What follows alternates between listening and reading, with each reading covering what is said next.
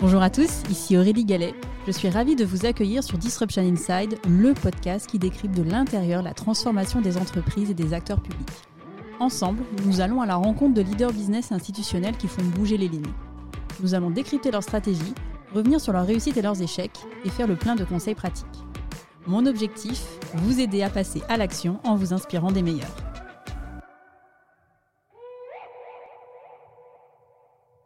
Bonjour à tous. Cette semaine, j'ai le plaisir de faire témoigner à mon micro Mathieu Eloin, Chief Digital Officer de BPI France. Mathieu, c'est le parcours d'un passionné. Diplômé de l'ESSEC, Mathieu a commencé sa carrière dans une société de tech américaine. En 2008, Mathieu se lance dans l'entrepreneuriat et crée en moins de 10 ans trois startups. En 2017, Mathieu rejoint BPI France en tant que Chief Digital Officer pour accélérer sa transformation digitale. Dans cet épisode, je vous emmène découvrir l'histoire de la métamorphose de BPI France en FinTech. Bonjour Mathieu. Bonjour Aurélie. Mathieu, merci de me recevoir euh, aujourd'hui. Alors pour commencer cet épisode, Mathieu, je vais vous laisser vous présenter. Eh bien, écoute, avec plaisir. Bonjour à tous. Euh, donc, je suis Mathieu Eloin, je suis le Chief Digital Officer de BPI France. Je m'occupe de la transformation digitale du groupe BPI France depuis 2017. Donc, ça fait un peu plus de 5 ans maintenant.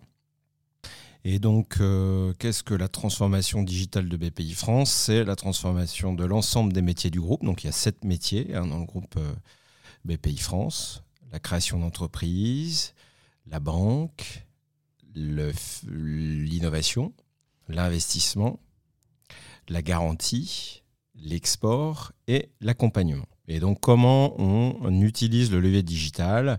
Pour euh, gagner en efficacité, pour mieux servir les clients, les partenaires de BPI France. Donc ça, c'est mon job au quotidien. Moi, j'ai une, une équipe aujourd'hui d'environ 400 euh, personnes, euh, dont beaucoup d'externes, hein, avec un modèle très, très externalisé. On doit être 40 internes et, et, le reste en externe. Que dire de plus? Ça fait 25 ans que j'œuvre dans le secteur technologique, dans les services, le numérique. Euh, je suis un fan de tech, je suis un fan de business aussi, puisque j'ai monté mes propres startups, tu l'évoquais tout à l'heure, euh, développer des nouveaux services innovants. Et donc, euh, j'adore ça, ce que je fais aussi au sein de BPI France. Et puis, écoute, voilà, je suis le repapa de quatre, quatre filles. Eh bien, bien entouré à la maison. Absolument. Je suis fan de ski et de voile. Voilà, si je peux parler un petit peu de la partie perso. Et alors, quel a été un peu le fil euh, conducteur de ta carrière? Écoute, euh, c'est une bonne question. Je pense que j'ai toujours, euh, dans les fils conducteurs, il y a la tech. Parce que j'étais de près ou de loin depuis 1997, là, après mon armée, donc impliqué dans des sociétés avec une forte dimension technologique, que ce soit donc Silicon Graphics, euh, Dell, euh, donc les, les tech américaines, ensuite Wipolo ou, ou Voulez-vous dîner, qui étaient mes startups innovantes et avec une grosse composante tech, et puis maintenant chez BPI France, effectivement. Voilà, donc ça c'est un premier, un premier élément. Le deuxième, c'est que je suis un, un passionné de, de, développement et de business, donc ça c'est aussi quelque chose que j'aime faire. J'ai commencé ma carrière en tant que commercial, puis en tant que directeur commercial, puis en tant que euh, fondateur et euh, CEO de start-up. Euh, et maintenant, même dans ce poste de Chief Digital Officer, il y a une forte dimension business, comme l'aime à, dire Nicolas Dufourc. Il faut être bilingue, il faut parler à la fois le langage métier et à la fois le langage tech. Et, je crois que ce sont mes deux, mes deux cerveaux mes deux moteurs depuis longtemps. Alors, tu es passé d'une société tech américaine, tu as lancé euh, trois startups. Qu'est-ce qui t'a donné à l'époque envie de, euh, te lancer dans l'aventure entrepreneuriale? Écoute, euh, quand on a vendu, développé l'activité des autres, eh bien à un moment on se dit qu'on est capable de le faire, que finalement, puisqu'on sait vendre, puisqu'on sait marketer, puisqu'on sait développer des nouveaux marchés, bah, pourquoi ne pas le faire pour soi-même? Et donc j'avais cette envie-là. Je pense que j'ai toujours aussi cette fibre un peu créative euh, qui m'anime euh, dans la vie perso et, pro. Et, donc euh, l'envie de créer une entreprise, bah, finalement c'est une étape absolument majeure justement de, création, d'accouchement. Hein. Et, donc, je, voulais absolument le faire. Et quels sont les grands enseignements que tu as tirés de cette expérience qui te sont utiles aujourd'hui en tant que Chief Digital Officer? Alors, je pense que je ne serais pas un bon Chief Digital Officer si je n'avais pas été entrepreneur. J'en suis même très convaincu aujourd'hui. Euh, parce que quand tu crées ton entreprise, tu dois finalement, tu, tu, tu vas euh, euh, tout mettre en place. Et, donc, forcément, tu vas être concerné par euh, le marketing, par le produit, par le commerce, euh, par euh, la distribution, par la technologie et la conception et le développement de ton offre. tu vas être concerné par le réglementaire, par le juridique. Et ce 360, finalement, bah, c'est ce qu'on retrouve dans les missions du Chief Digital Officer qui se retrouvent à euh, repenser un certain nombre de processus métiers, qui se retrouvent à développer des nouveaux services euh, en ligne. Euh, donc il y a à la fois ce côté nouveaux services et puis de, pouvoir dialoguer avec l'ensemble des, fonctions embarquées chez BPI France je le disais en introduction, il y a à peu près 5 ans, donc en 2017, tu as fait le choix de rejoindre BPI France. Alors, qu'est-ce qui t'a donné envie finalement de rebasculer euh, dans un monde plus institutionnel après euh, ces euh, dix années à peu près d'entrepreneuriat? Écoute, moi, je, là-dessus, je souhaite au maximum que tout le monde puisse justement basculer d'un univers à un autre, de faire des allers-retours, parce que c'est la meilleure façon de se former, d'apprendre. Et puis, euh, donc, il y a des recettes qui s'appliquent euh, d'un environnement à l'autre. Euh, et, donc, J'étais dans les très grands groupes, puisque Dell, il y avait plus de 60 000 personnes. Après, j'étais tout seul dans un bureau avant qu'on soit une quinzaine ou une vingtaine. bon, bah, bah finalement, J'estime que l'aventure professionnelle, elle s'arrête jamais à un moment, elle doit se renouveler, on doit repartir sur des challenges. Donc j'étais au bout de mes challenges de start-up, euh, de société de services, et, finalement un terrain de jeu comme BPI France, hein, qui était euh, que je connaissais puisque à travers mes start-up, ben, j'ai été client de BPI France, j'étais client de, de l'OSEO, j'étais assez fasciné par cette grande institution. J'ai commencé à la servir d'ailleurs euh, avec euh, la boîte de service que j'avais montée hein, en, conseil, en conseil externe, ce qui m'a permis de la découvrir un peu mieux et puis qui m'a, qui m'a donné envie vraiment de la rejoindre parce qu'il y avait un, terrain de jeu euh, hyper intéressant et, que je restais aussi finalement proche de l'innovation, proche euh, des entrepreneurs, puisque euh, l'objectif de, BPI France, c'est quand même de servir les entrepreneurs, donc, dans un ADN de proximité. Alors, quand tu dis euh, terrain de jeu intéressant, j'ai lu un récent communiqué de presse de Nicolas Dufour, qui est donc directeur général de BPI France. Donc, je vais lire une petite partie de ce communiqué de presse que j'aimerais bien que tu, tu rebondisses dessus. Depuis cinq ans, BPI France est métamorphosé en une fintech à part entière, dotée de plateformes digitales qui viennent en complément des 50 implantations régionales de la banque. Les étapes franchies dans notre digitalisation sont majeures et nos ambitions le sont tout autant. Dans une démarche de banque ouverte sur notre écosystème, tous nos métiers sont désormais imprégnés par la dimension digitale et poussés par notre communauté de développeurs tech. Je termine. Grâce à toutes ces initiatives, nous allons continuer à mettre notre expertise à profit pour accompagner les entrepreneurs à relever les nouveaux défis. Alors du coup, je le disais, donc ça fait 5 euh, ans euh, que tu es Chief Digital Officer de BPI France, et donc forcément, tu as joué un rôle euh, de premier plan dans cette métamorphose, pour reprendre les mots de Nicolas Dufourc. Est-ce que tu peux revenir un peu sur la genèse de cette réflexion de métamorphose de BPI France en FinTech? Oui, c'est hyper intéressant. Donc, il faut donner le copyright à, Nicolas, hein, puisque c'est lui qui a euh, lancé euh, cette, formule que je trouve euh, formidable. donc, D'ailleurs, le terme est intéressant en fait. On parle de métamorphose et pas de transformation. Donc, absolument, absolument. Puisque à la base, BPI France, c'est la banque publique d'investissement. C'est une banque traditionnelle, même si ses missions le sont pas forcément et qu'on aime bien dire qu'on n'est pas une banque comme les autres. Hein. Euh, de par les produits, les services euh, que l'on euh, que l'on gère. et donc l'idée l'idée forte derrière la fintech avec un réseau, c'est que finalement, bon, les fintech, elles ont contribué depuis une dizaine d'années à transformer la relation client et le service en ligne avec une expérience de très grande qualité. Hein, avec cette culture de l'expérience client en ligne. Le produit bancaire ou le service bancaire était, euh, on va dire, très transactionnel, très back-end de nature, très, très conçu pour, pour traiter des gros volumes. On n'avait pas, euh, euh, je dirais, un petit peu enchanté cette expérience. Et, les fintech, elles, ont montré, elles ont pris des bouts de, des banques, hein, des services, et elles ont montré qu'en fait, on pouvait le faire autrement et qu'on pouvait du coup donner envie euh, et enchanter cette, euh, cette relation. Voilà, donc, euh, donc j'ai envie de dire, la FinTech, ce qu'elle incarne, c'est à la fois une expertise financière, une excellence technologique qui permet à la fin de délivrer une excellente expérience client en ligne.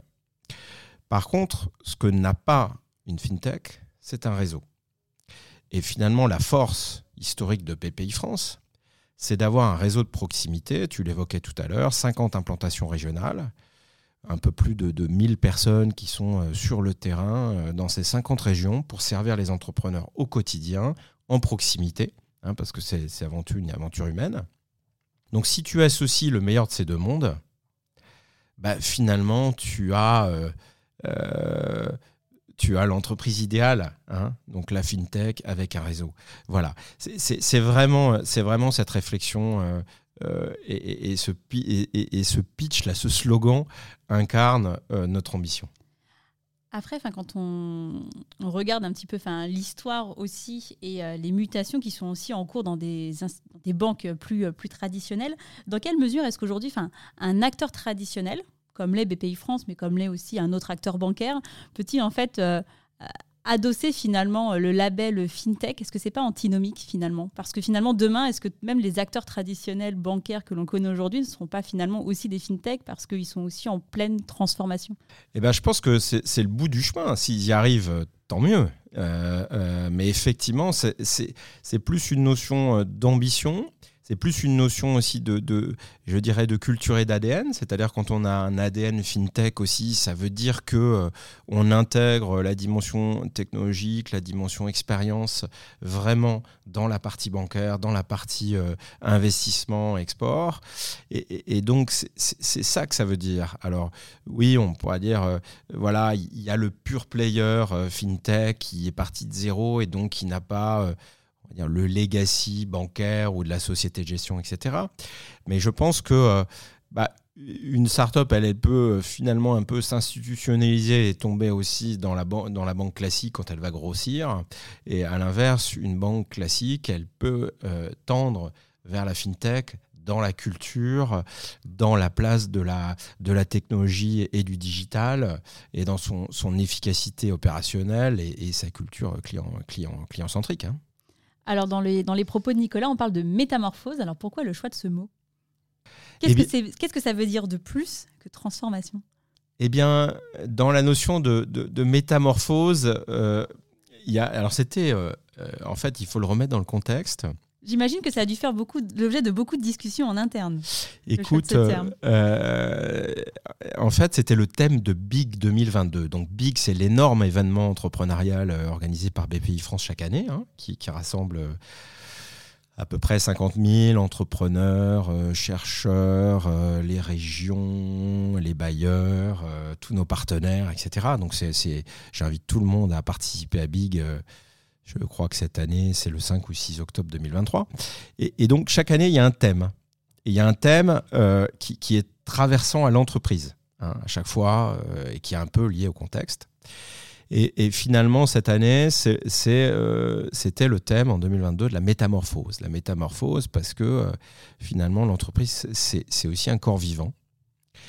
Et que, bah voilà, quand on se pense de la métamorphose, par exemple, de la chenille en papillon, dès que tu vas gagner en agilité, tu vas être plus beau, tu vas, mûrir, et, et, et, voilà, tu vas partir d'un truc qui est quand même pas, euh, dont on, ne rêve pas de devenir chenille. Par contre, euh, voilà, arriver à donner un papillon, il y a un côté un petit peu merveilleux si tu veux, et tu, tu as cette transformation aussi de la start-up vers la licorne, tu as cette transformation euh, de, de, la grande entreprise qui va euh, changer totalement son image, euh, euh, qui va adresser des, des, mm, des, enjeux ESG, des enjeux climatiques.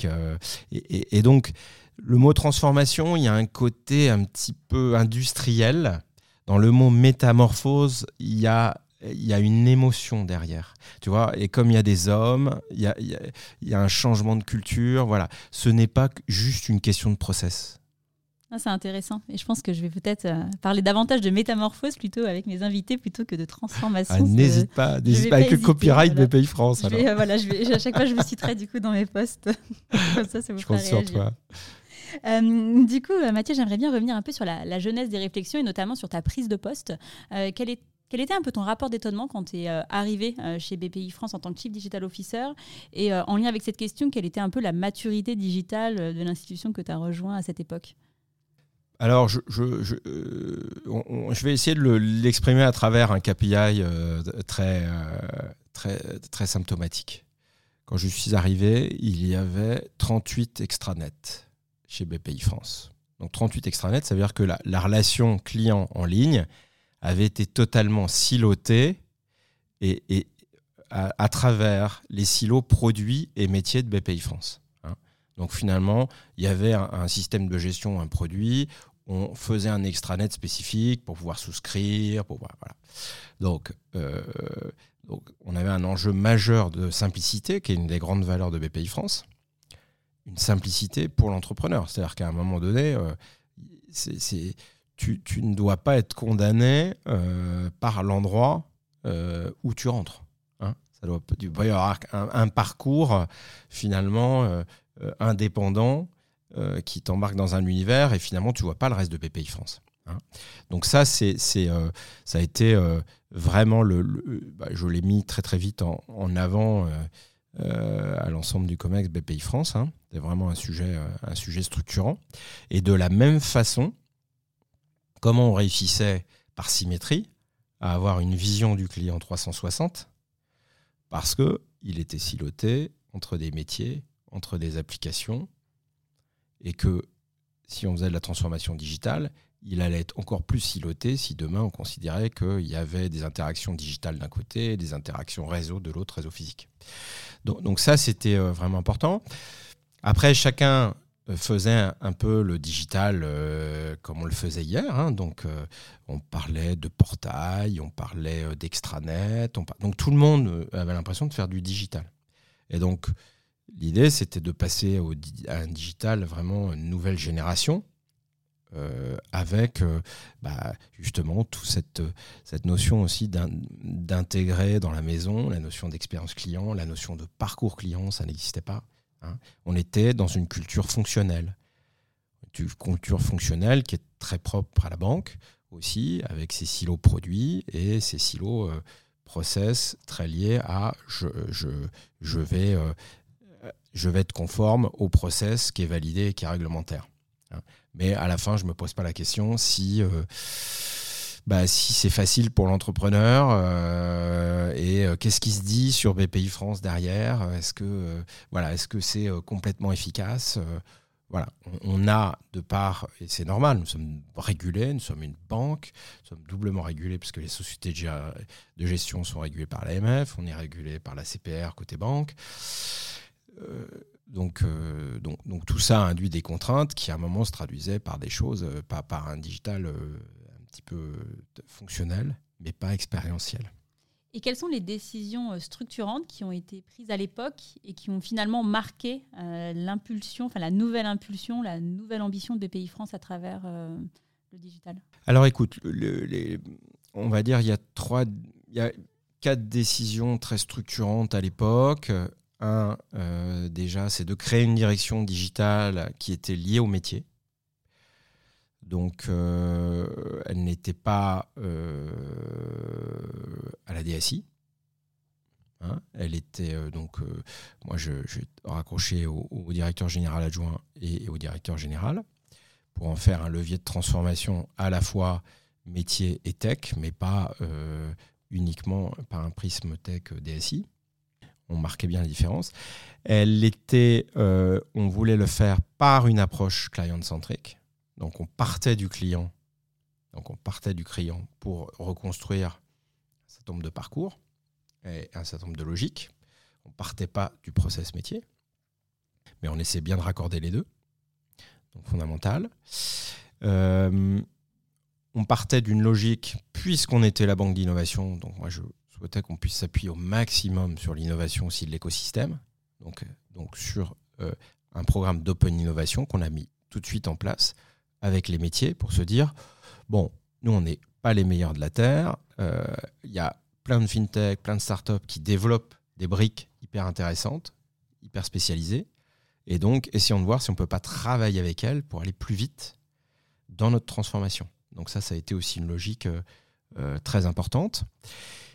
Et on a mis en place, euh, on a mis en place tout de suite donc une organisation côté métier avec un double reporting métier digital, de telle manière à ce que la transformation digitale de chaque métier soit vraiment coportée et, et, que nous ne soyons pas une entité totalement à part. Hein. Donc ça, ça a aussi très bien fonctionné pour créer une dynamique ensemble. Et puis le dernier, euh, le dernier élément, c'est que on a aussi défini immédiatement deux grands projets très structurants dans cette transformation qui finalement ont permis de tirer, euh, ont permis de tirer et de démarrer totalement la transformation, on va dire front to back. C'est la banque en ligne d'un côté, donc BPI France en ligne, hein, pour justement repartir du client et de repenser son expérience en ligne multimétier. Et de l'autre côté opposé, le CRM du groupe, la connaissance client transverse pour mutualiser, mieux connaître les clients et donc travailler euh, la recommandation de services, euh, euh, pour le réseau, la capacité de, de, de, mieux connaître, de mieux préparer son rendez-vous, etc. Donc il était très très structurant aussi d'un côté et de l'autre. Euh, ces deux socles ont permis d'asseoir un petit peu la trajectoire de démarrage de la, transformation. Alors, quand on a préparé ensemble cet épisode, hein, tu m'as parlé notamment des grandes étapes de cette métamorphose, euh, donc, euh, que je cite, hein, la phase de résistance, la phase d'accélération et la phase de convergence. Alors, je te propose de commencer par la phase de résistance. Euh, donc entre 2017 euh, et 2019, là, tu viens de nous parler des décisions structurantes qui ont été prises à l'époque. Et donc, euh, bah, comment en fait ça s'est matérialisé, cette phase de résistance pendant les deux premières années finalement de ta prise de poste? Écoute, euh, ça a été une période. Euh, ça te rappelle des bons souvenirs? Ça me rappelle des très bons souvenirs. Non, c'est une période particulièrement difficile. Bon, c'est un petit peu comme les débuts de l'entreprise finalement. Euh, c'est à la fois excitant et à la fois difficile parce que tu as l'impression que tu as du mal à lancer ton produit, tu as du mal à créer ta valeur. Voilà. Donc, donc forcément que quand tu crées une direction digitale, une direction de la transformation digitale, bon, au début, euh, c'est une complexité de plus pour les métiers, pour la DSI, pour euh, euh, le juridique, pour la conformité. Donc finalement, apprendre à travailler tous ensemble et délivrer de la valeur, tout ça, ça prend un peu de temps. Il y a forcément dans la culture d'une banque, de par le métier bancaire, hein, qui est d'analyser les risques, c'est finalement d'être un petit peu d'être peut-être un peu pas optimiste, mais un peu euh, bon, il va falloir me prouver que ça marche un petit peu, parce que le banquier, c'est ce qu'il va demander à l'entrepreneur. Il va dire bon, est-ce que vous réalisez votre BP, est-ce que machin. Donc, au, donc au début, quand tu es sur ta transformation digitale, que tu poses les grands concepts, tout le monde est à peu près d'accord. Bon, puis après, quand tu commences à exécuter, euh, ça va pas assez vite. Euh, bon. très vite, tu rentres dans un champ de contraintes, etc. Donc, il faut, faut, faut trouver le chemin. Il hein. faut trouver le chemin, il faut trouver les alliés, voilà, pour créer la dynamique. Faut créer les, faut trouver, on aime bien ce terme, il faut trouver les quick wins qui montrent que tu commences à délivrer de la valeur. Parce que de toute façon, en tant qu'ancien entrepreneur, et je pense que j'aurais pu dire ça aussi tout à l'heure, moi je suis obsédé de l'impact et de la création de valeur. Ça ne m'intéresse pas de faire, euh, de faire des slides. Et au début, il bah, faut quand même faire des slides pour montrer que tu as une stratégie, que tu as une vision, etc. Donc, euh, donc je me souviens des petites phrases à l'époque. Euh, j'étais le, j'étais Monsieur Slide, quoi. Hein. Euh, voilà. Alors que donc dire ça à un entrepreneur qui, a développé son produit, son marché, son truc, c'était un peu raide pour moi, mais bah, il fallait justement le prendre comme un défi, un challenge. Il fallait relever. Et, et ce qu'on a fait. Donc cette phase était, était un peu compliquée. Alors après la phase de résistance, on a eu la phase d'accélération 2020-2021. Et du coup, ce qui m'intéresserait, c'est euh, que tu nous expliques un peu dans quelle mesure la crise sanitaire a finalement été un, accélérateur de la métamorphose, si je reprends la bonne terminologie euh, de BPI France. Absolument. Alors écoute, donc quand on a fini la phase de résistance, on a fait bouger un peu les lignes aussi des organisations. Donc c'est ça aussi qui est important, c'est qu'à un moment donné, bon bah, on a dit que l'entreprise c'est un corps vivant, bah, il y a un moment il faut, justement bien recomposer euh, les responsabilités, euh, les rôles, etc. Et donc il y a eu un truc très important, c'est qu'on a créé le début de la Digital Factory, c'est-à-dire euh, moi, je suis absolument persuadé. Alors, je ne sais pas si, tu me, si on l'évoquera tout à l'heure dans les critères de réussite, mais c'est un truc. Si tu n'as pas une capacité à faire en digital, justement, il y a un moment donné, euh, tu dépends des autres qui n'ont pas forcément la même culture, qui n'ont pas forcément le même barycentre. Voilà. Et, et, quand tu dois repenser l'expérience client, faire des plateformes digitales de qualité, il faut que tu maîtrises tout ça. Il faut que tu maîtrises tous ces fronts il faut que tu maîtrises euh, ton UX, il faut que tu maîtrises euh, euh, l'infra digital, etc. Donc en fait, ce qu'on a fait à la fin de cette phase, qu'on a acquis à la fin de cette phase de résistance. Et donc ça, ça a marqué effectivement vraiment un décollage, puisqu'on a dit maintenant, c'est nous qui allons développer la banque en ligne. Et le Covid est arrivé là-dessus. Donc, on avait les dispositifs, on avait les équipes euh, de Digital Factory, qu'on n'appelait pas Digital Factory à l'époque, c'était un peu moins. Euh, c'était un peu moins abouti. Euh, Vous les appelez comment? On l'appelait la tech digitale. D'accord. Voilà, on l'appelait la tech digitale, tu vois. Et, et, à partir de là, puisqu'on avait cette capacité à faire, puisqu'on avait une maturité produit dans l'équipe, eh bien, est arrivé le Covid là-dessus. Et euh, bah, la crise que tu connais, la fermeture donc, de la France le 16 mars, et l'urgence absolue finalement de trouver un moyen d'aider euh, l'ensemble des entreprises françaises qui voyaient tout d'un coup euh, leur chiffre d'affaires s'effondrer, leur trésorerie, la, liquidité ne, rentrait plus, parce qu'il y avait plus de... tout était gelé, quoi. Hein. Et pendant ce temps-là, bah, il fallait bien payer les emprunts, il fallait bien payer les salaires, etc. Donc on était, euh, on va dire, en état d'arrêt cardiaque.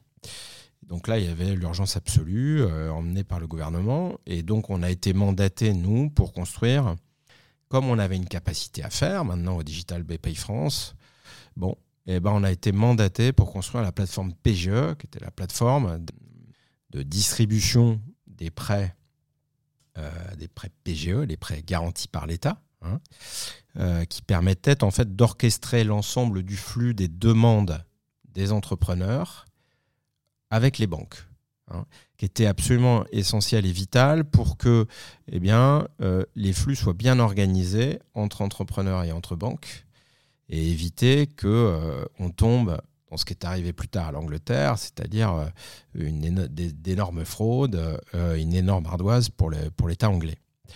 Eh ben, nous, cette plateforme, euh, on l'a construite effectivement à l'époque en six jours, de l'infra cloud jusqu'aux interfaces entrepreneurs et banques, les deux, avec tout le protocole de validation, avec l'aide de l'ensemble des acteurs bancaires, donc en une semaine, hein, euh, emmenés par la FBF, la Fédération française euh, des banques. Euh, et donc tout ça a été une aventure absolument incroyable, qui a montré qu'on avait une capacité à faire vite, qu'on avait une capacité à faire bien. Et derrière, on a eu, eh bien, et, la plateforme est encore ouverte maintenant pour ce qu'on appelle le PGE résilience hein, suite à la crise en Ukraine. On a eu euh, près de, 700 000 entreprises qui sont allées chercher un PGE, on a eu 30 euh, 000 banquiers qui sont connectés, qui ont validé euh, les demandes des entrepreneurs. Voilà. Donc ça a été un, très beau succès de place, donc on est très fiers de l'avoir fait dans les équipes. Euh, est très fier, l'ensemble de BP France est aussi très fier de ça. On n'aurait pas pu le faire aussi sans les équipes de la garantie, avec qui, euh, qui sont des, partenaires euh, avec qui on a, on, a, on a, construit cette aventure. Donc, on s'appuie aussi sur un métier historique de la banque, tu vois. Donc, ça, ça a été bon. Bah, sans Covid, on n'aurait jamais pu démontrer ça. Hein. Et, et, ça, ça a changé, on va dire, ça a changé la donne en interne. Parce qu'ils se sont dit, ouais, Là, là pour le coup, on, voilà, on est dans le meilleur de la capacité de digital à faire, vite et bien. Euh, de l'autre côté, euh, on, a une capacité d'opération sécurisée, stable vis-à-vis des banques. Donc les banques se sont dit, ça y est, des BPI France a changé de, braquet, euh, maîtrise la technologie, sa technologie, etc. Donc ça a été une très belle aventure. Je pense que ça fait beaucoup de bien nos relations avec nos partenaires bancaires. Euh, et puis voilà. Et, après, euh, euh, je, suis bavard. Hein. Mais après, ce qui était génial, c'est que donc il y a eu cette plateforme PGE, mais juste après le PGE, dans l'intensité du, drame économique, il y avait un problème vis-à-vis des TPE, des petites des très petites entreprises. Et donc il a fallu, euh, d'ailleurs, sous l'impulsion des régions hein, qui cherchaient des solutions aussi pour aider leur, commerce euh, de proximité, les petites entreprises qui disaient moi je ne peux pas avoir mon PGE, etc.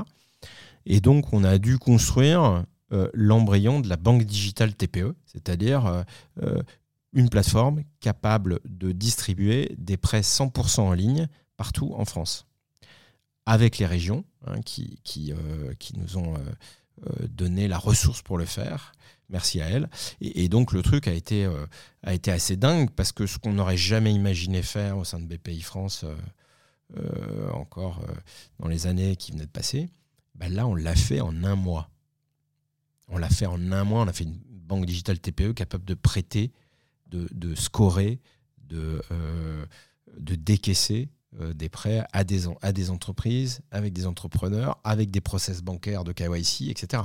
Donc, euh, bon, le truc a été totalement dingue. Euh, et, voilà, tu as, les, tu as les, deux, les deux accélérateurs, les deux fusées là, qui se sont allumées en, 2000, en 2020. Alors quand on t'écoute, ça donne un peu le vertige hein, pour avoir euh, moi-même euh, piloté des projets de création de plateformes de services. Hein, quand j'entends 7 euh, jours, 1 mois, donc c'est des chiffres qui, moi, à titre personnel, me donnent le vertige.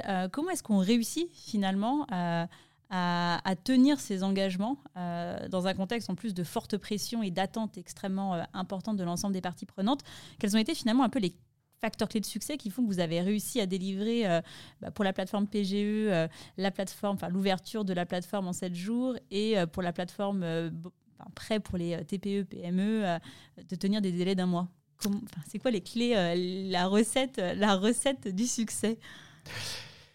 Écoute, donc déjà, ces victoires, elles se construisent dans le passé.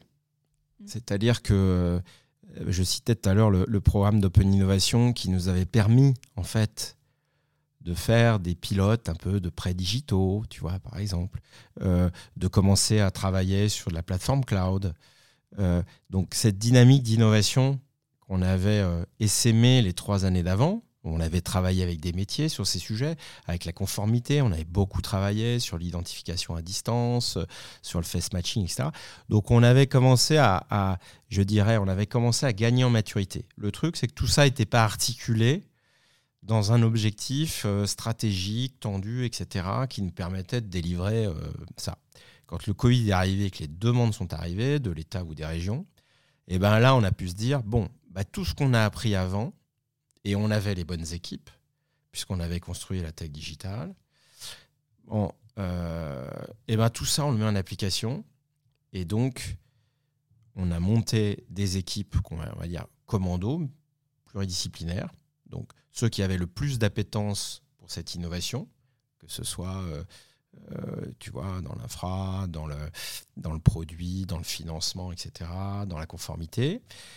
On a monté euh, un pilotage COMEX, donc pour être capable de prendre des décisions et des arbitrages qu'on n'aurait jamais pu prendre dans les temps aussi courts, dans un autre contexte.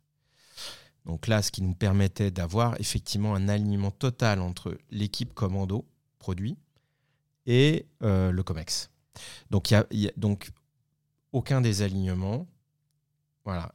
des risques assumés et des process allégés par rapport aux enjeux stratégiques de l'époque.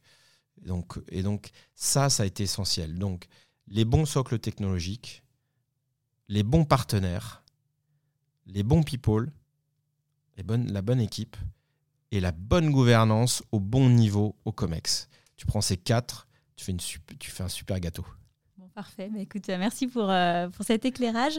Donc, après cette phase d'accélération, on passe à la phase de convergence, donc, euh, qui a commencé l'année dernière. Alors, comment est-ce que ça se matérialise cette phase aujourd'hui pour toi et tes équipes? On rentre dans. Qu'est-ce que ça veut dire aussi une phase de convergence la, phase de convergence. Alors, effectivement, cette phase, si on revient à la deuxième phase, la phase d'accélération, c'est une phase qui s'est faite un peu sur le côté. C'est-à-dire que la plateforme des prêts garantis par l'État, voilà, c'était une nouvelle plateforme euh, euh, qu'on a créée, une nouvelle plateforme digitale. Euh, voilà, elle n'existait pas, on n'était pas raccroché à un métier, etc. la plateforme, alors on commençait à se raccrocher à la garantie, donc comme je citais tout à l'heure néanmoins. les, plateformes, les dites rebond, la banque digitale, TPE, c'est pareil. c'est sous l'impulsion d'un besoin urgent qu'on a créé ça. Bon, et finalement, à un moment donné, c'est de se dire, euh, cette excellence digitale qu'on avait déployée, comment on la déploie totalement maintenant au service de l'ensemble des métiers? Et donc ça, c'est ça qu'on va appeler la, phase de convergence. C'est comment tout ce que j'ai appris et toute la compétence que j'ai acquis en digital pour faire ces plateformes-là, je suis capable de la redéverser sur les métiers. Et donc c'est ce qu'on est en train de faire maintenant et on est en train de déployer. Alors, je vais te citer un exemple, par exemple. Bah voilà, on a un grand métier qui s'appelle la création d'entreprise, donc d'aider tous les entrepreneurs à créer, euh, à créer leur entreprise. Et derrière, il y a ce qu'on appelle les prêts d'honneur. C'est les prêts que tu peux faire quand tu crées ton entreprise et on te prête 5, 8, 10 000 euros hein, pour t'aider dans ton projet. Bon.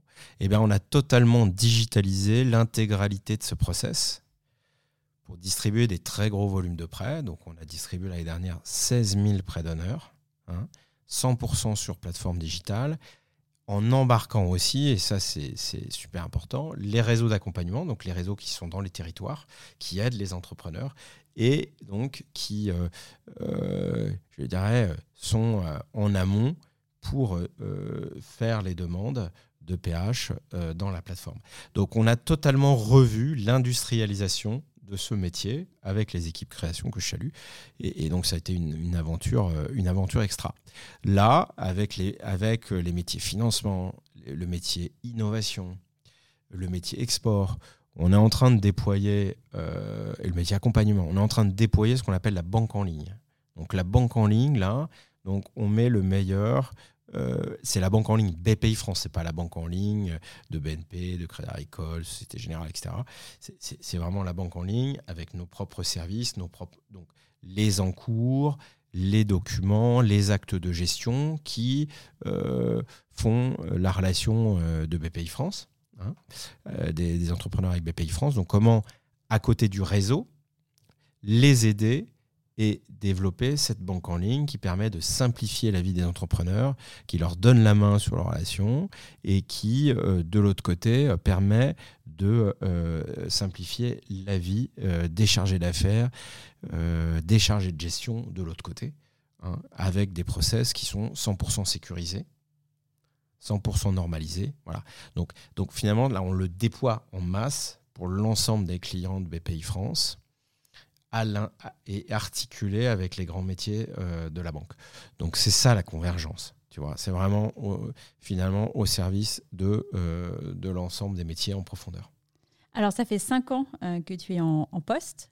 Quelles sont aujourd'hui les réalisations dont tu es le plus fier? Écoute, alors déjà j'ai envie de dire mon équipe. Je voudrais leur rendre, leur rendre hommage parce que bah voilà, au début on était on était trois. Maintenant, c'est une grande équipe avec, euh, si on prend la partie étendue, c'est 400 personnes. Je considère aussi que les, partenaires avec qui on travaille font partie de la grande équipe euh, euh, BPI France Digital. Et ça, je suis, hyper fier. C'est que des, des, personnes très engagées, très collectives, qui, qui, ont envie, qui ont envie de mieux servir les entrepreneurs, les partenaires, les métiers de BPI France. Donc ça, c'est génial. après, je suis très fier des, des, plateformes dont je t'ai parlé parce que, parce que parce que que ce soit le PGE, que ce soit la plateforme Rebond Relance, que ce soit euh, la banque en ligne aujourd'hui, c'est voilà, j'estime que c'est ce sont des très belles réussites et, on est encore euh, sur la banque en ligne. Je pense qu'on a, on a, on a une, trajectoire là qui va être, qui va être très très belle euh, dans les années à venir. voilà, donc je, suis très très fier, très très fier de ça. Donc j'imagine qu'en cinq ans à ce poste, tu as eu probablement des moments de doute. Quels ont été tes moments de doute les plus importants? Ton moment de doute le plus important? Euh, mon moment de doute le plus important, bah, ça a été au début finalement, euh, six mois après euh, mon, arrivée, on va dire, officielle chez BPI France. Gros moment de doute de savoir s'il fallait qu'on continue ou pas, justement dans cette phase de résistance. Et moi en train de me dire que mon ADN n'était pas forcément compatible. Si tu veux, et n'était pas, j'étais pas bien accueilli, quoi. Hein. donc, donc, et heureusement qu'on a passé ce cap. Donc, ça, ça a été un moment, ça, ça a été un vrai moment de doute collectif. et puis, écoute, après, après, je crois que j'ai pas vraiment douté. Après, j'ai eu des difficultés, mais j'ai pas douté. En fait, je, je, je, crois qu'aussi, euh, c'est assez important de savoir où tu veux aller euh, et d'être assez constant dans ton effort, avoir une, vraie vision. Et donc, le, voilà, tout s'articule aujourd'hui un petit peu comme, comme je l'avais posé, donc je, suis assez content. Et, ça délivre de valeur pour BPI France, donc, et les clients de BPI France et partenaires de BPI France, donc je, je suis ravi, quoi, et les collaborateurs. Donc. Et est-ce que tu as un gros échec? Quelque chose que tu voulais faire et que tu n'as pas réussi à faire ou tu n'as pas réussi à convaincre euh, en interne de la pertinence ou la nécessité de lancer ce projet? Écoute, euh, pas encore. Il n'y a aucune arrogance derrière. Je, je, pense qu'aussi on a euh, justement dans, dans, le fait de, de travailler tous ensemble, d'avoir une bonne gouvernance, etc. Enfin, non plus on ne s'éparpille pas sur n'importe quoi on, est, on, est, on gère nos priorités, euh, elles sont bien assumées. Voilà, donc euh, on n'a pas eu ça. Écoute, on n'a pas eu ça. Par contre, on a eu des, petits échecs. C'est-à-dire, et d'ailleurs, j'aime bien dire que ces échecs-là ont structuré les réussites de la suite. On parlait de, des prêts digitaux de la banque digitale TPE. Bon, il faut savoir que le premier prêt, le, le premier pilote qu'on a fait de prêt un peu digital, euh, on l'a fait euh, sur la région Bretagne avec euh, une collaboration avec la banque Arkea, Crédit Mutuel Arkea, à l'époque, et ça a été un échec total. Hein, ce, premier, ce, premier prêt, trop compliqué, trop dur d'embarquer le réseau bancaire. donc je sais plus, on a dû en faire, tu vois, une quinzaine. Et finalement, mais à contrario, si on n'avait pas fait ça, si on n'avait pas fait ça, ouais, ça c'est peut-être l'échec. Le, le, voilà, si j'aurais dû le citer euh, parce que c'est vraiment celui-là. Si on n'avait pas fait ça, on n'aurait pas pu faire euh, euh, la plateforme rebond, la plateforme, la plateforme relance, et donc maintenant le grand chapeau de la partie banque digitale TPE BPI France s'appelle Flash. Hein.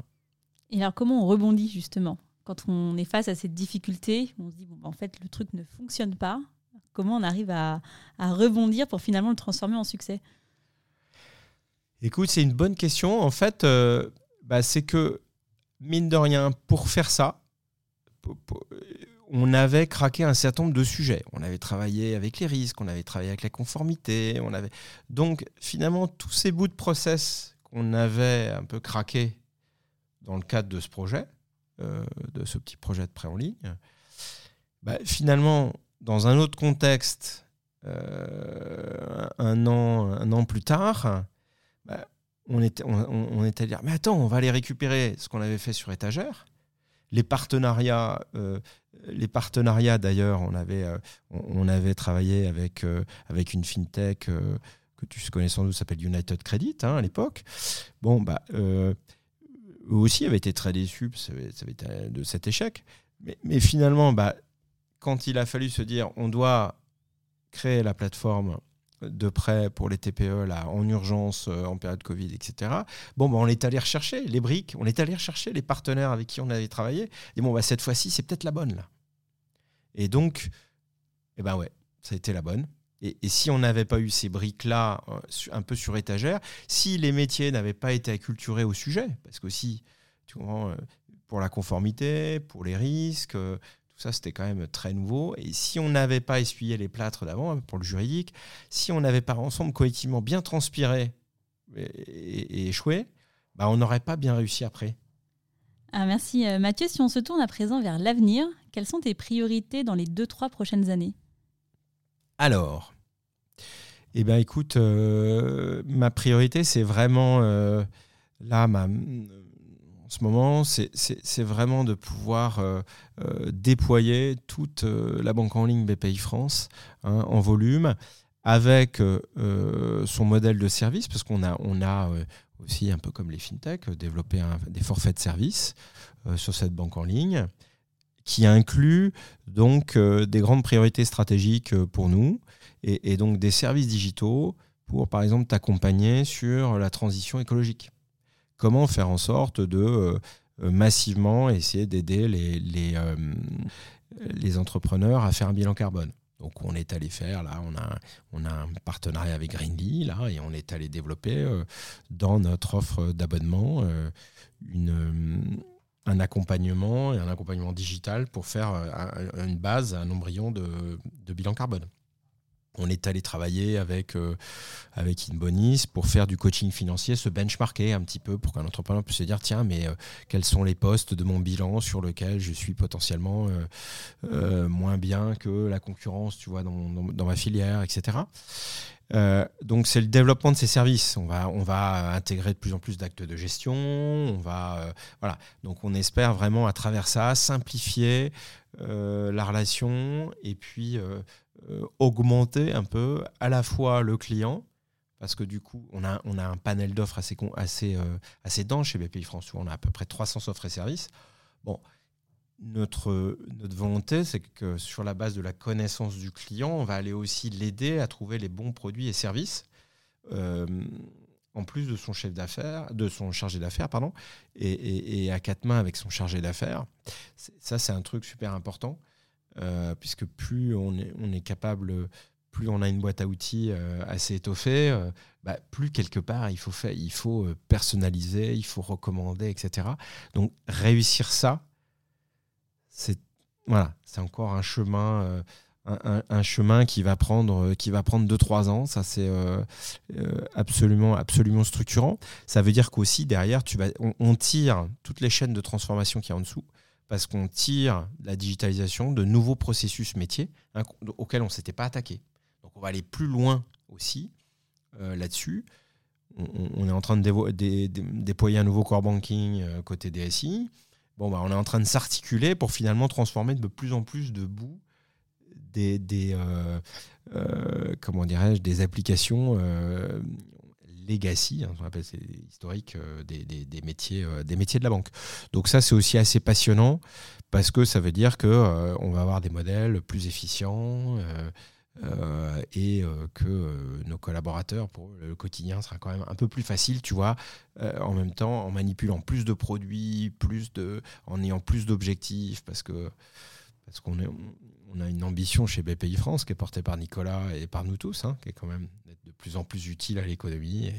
Et, donc ça veut dire plus de produits, plus de services, euh, plus de, plus de, volants d'affaires. Et donc il faut que ça suive derrière. Il faut que, que le digital euh, suive. Et comment du coup tu appréhendes euh, l'arrivée de typiquement la finance décentralisée, la tokenisation? Enfin, comment est-ce qu'aujourd'hui, tu l'intègres dans tes réflexions, dans tes réflexions pardon, stratégiques des prochaines années? Alors ça, tu, fais bien de m'en parler parce qu'effectivement, c'est un autre pendant qui est très très important, notamment qui concerne beaucoup la société de gestion, euh, donc l'activité investissement. C'est euh, comment on, va traiter euh, des actifs numériques alors que jusqu'à maintenant, voilà, on a dans nos comptes des actions classiques, des parts, des parts, des, parts de capital. Bon, et, et, donc comment on peut manipuler ces actifs numériques? Donc c'est un enjeu absolument majeur.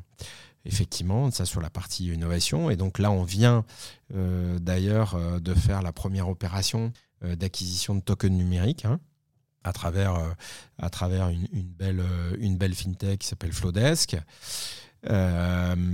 Et, donc, eh bien, du coup, on a dû travailler, euh, tout le cadre euh, légal et juridique pour faire ça et, se préparer à manipuler ces actifs numériques euh, dans le cadre de nos fonds et dans le cadre des futures levées de fonds de l'écosystème d'innovation.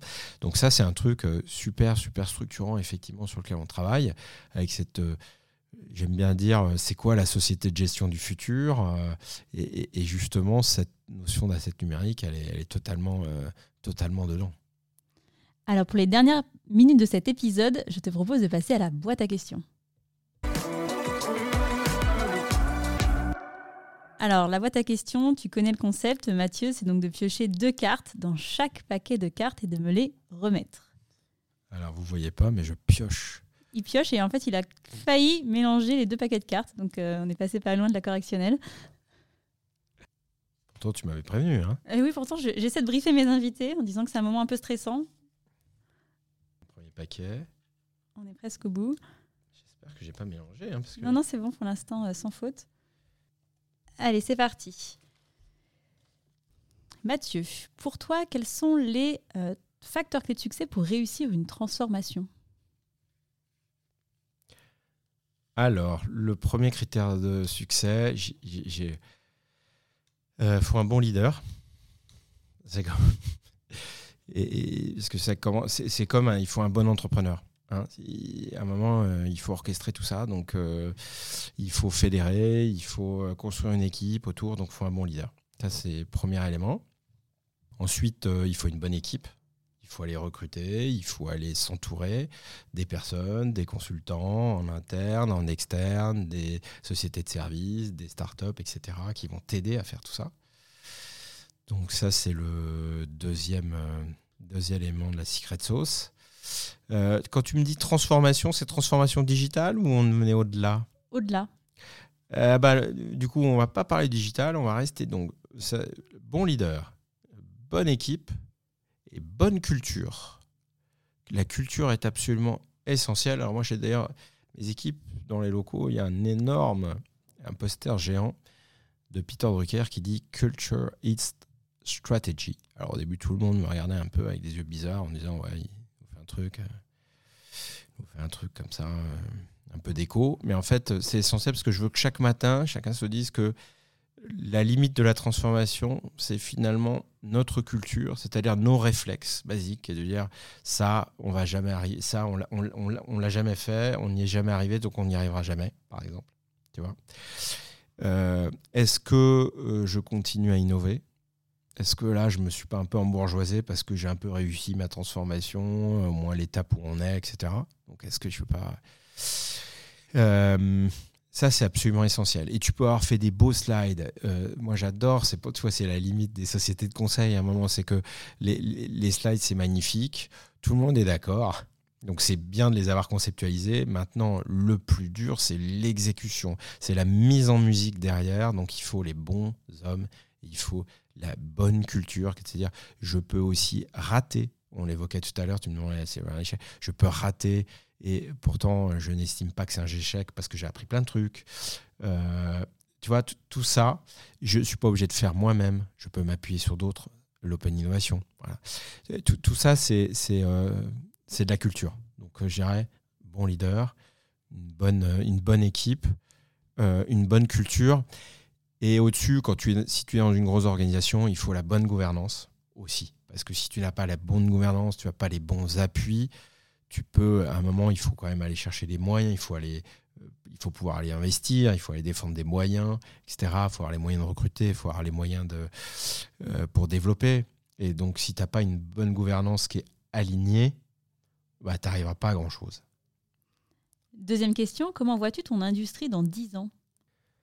Alors, c'est euh, une industrie euh, géniale parce que je pense qu'elle n'avait pas beaucoup bougé pendant, des dizaines d'années et, le sentiment sans doute d'être un peu euh, à, l'écart de la violence de la transformation digitale qui avait touché le voyage, tu vois, le, le, secteur de la distribution de, l'habillement, etc. Et, finalement, bon, là, depuis dix ans, c'est un truc de dingue, c'est-à-dire que c'est devenu quand même la première verticale d'investissement euh, alors, je ne sais pas si c'est encore le cas en 2022, mais en tout cas en 2021, c'était la première verticale d'investissement hein, dans le monde euh, sur l'innovation. Donc, euh, en dit long sur la dynamique derrière. Et pourquoi? Parce que la, banque, la finance en général, c'est quand même des, métiers de, chiffres, c'est des métiers de système d'information. Et, donc la capacité de, transformer tout ça avec la tech est énorme. Hein. Donc moi je vois cette dynamique euh, euh, continuer. Je vois que les banques, elles ont tous entamé des, gros, programmes de, transformation. C'est dur, c'est long, il y a ces problèmes de culture, euh, il y a ces problèmes de, d'histoire aussi, avec des systèmes d'information qui sont très complexes à, bouger. Euh, donc tout ça, il va y avoir de l'hybridation quand même hein, entre euh, les, les, les, fintech, euh, les, grands groupes, et, et, ça va faire des, des, jolis petits, je pense, à commencer.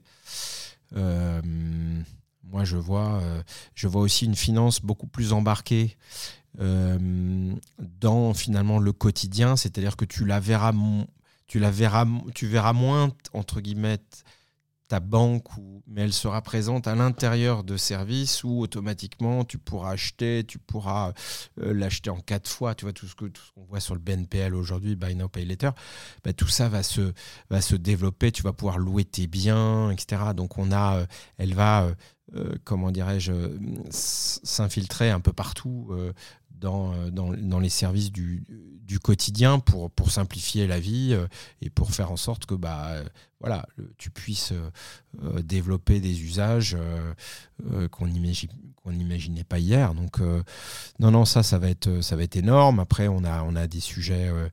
il y a évidemment les sujets autour, autour du métaverse, de la partie virtuelle, etc. Donc là, les révolutions autour, autour des paiements, autour de tout ça, vont aussi impliquer beaucoup de, de, de, de, chaînes de finances à l'intérieur. Hein, avec, euh, avec de la blockchain, avec, euh, avec tout ce qu'on connaît, avec, euh, avec des socles un peu crypto ou de, ou monnaie numérique. donc, donc voilà, on, on est, on est en pleine révolution. Hein. Alors, je te propose de passer aux questions plus personnelles. Comment est-ce que tu continues à progresser? Écoute, alors j'ai j'ai un appétit de, de, connaître, euh, d'apprendre, euh, de découvrir. Ça, a toujours été, euh, je ne sais plus, dans les, dans, les, dans, les traits de personnalité, il y a ceux qui aiment bien découvrir. Moi, j'adore découvrir. Donc ça, c'est un moteur, un moteur quotidien. Et ça peut être, ça peut être sur, sur, plein de sujets. Hein. Mais, mais donc, ça me, ça, me, ça me porte toujours un peu vers l'avant. Ça, c'est euh, c'est fondamental. Et, euh, qu'est-ce qu'il y a encore euh, si tu veux, le défi. Moi, c'est le, le, challenge. C'est quelque chose que, qui est extrêmement important pour moi, pour me lever, pour me dire, il y a un terrain de jeu là. et donc, bah, on, a, on a un défi à relever, on a a, des solutions à trouver. Tu vois, ça, c'est aussi un moteur personnel personnel euh, assez fort, parce que j'ai peur de m'ennuyer, ça je, je, le dis, même si je, suis un contemplatif de la nature, euh, au quotidien pour travailler, j'ai besoin de gaz. Allez, dernière question. Euh, tu me disais en, introduction, au tout début d'épisode, que tu étais papa de, quatre enfants, quatre filles. comment arrives-tu à concilier ta vie professionnelle et ta vie personnelle? Ah, ah. Ça, c'est très personnel. Écoute, euh, bah, alors j'essaye de préserver des, vrais temps de vacances avec euh, mes enfants, euh, avec ma femme, ça c'est super important, et, des moments de, grande qualité. Donc on fait des beaux voyages ensemble. j'ai une maison en Bretagne aussi avec, avec mes sœurs et là-bas je, passe beaucoup de bon temps aussi en famille. On a beaucoup d'amis là-bas, donc ça c'est aussi important. Et puis, euh, et puis au quotidien, voilà, moi j'aime bien les voir grandir aussi, les accompagner, euh, peut-être plus qu'hier d'ailleurs, les accompagner euh, dans leurs activités. Bon, maintenant, j'ai deux grandes filles, dont une qui travaille, donc, donc on a d'autres types de partage aussi. Elles voyagent, bon. Et, donc, on, partage beaucoup en famille. On partage beaucoup. Donc, elles savent que je, que, je, voilà, je, travaille beaucoup d'un côté, mais, mais euh, quand j'essaye vraiment de couper et quand je suis avec, euh, avec elle, euh, bah, je suis vraiment avec elle, je ne suis, pas au boulot. Quoi, hein. Très bien. Bah, écoute, merci beaucoup Mathieu pour cette réponse à cette dernière question qui n'est pas la question la plus facile de cette conversation. Si on souhaite suivre ton actualité, où est-ce qu'on te retrouve?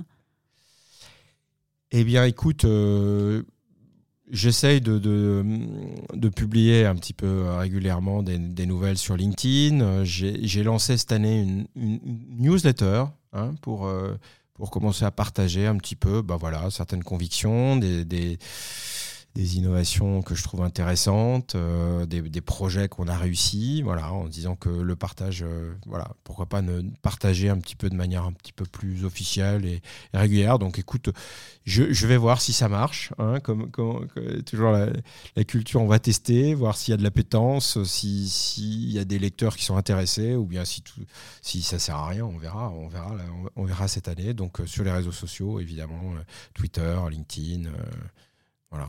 Et ben on mettra le lien de ta newsletter euh, sur les notes de l'épisode. Comme ça, écoute, on, essaiera de, t'aider à tester finalement ton concept de newsletter. Merci Aurélie. Écoute, je t'en prie. Merci beaucoup, Mathieu. Et merci à toi. C'était un bon moment. C'est la fin de cet épisode. J'espère qu'il vous a plu. Pour m'aider à faire connaître le podcast, c'est très simple.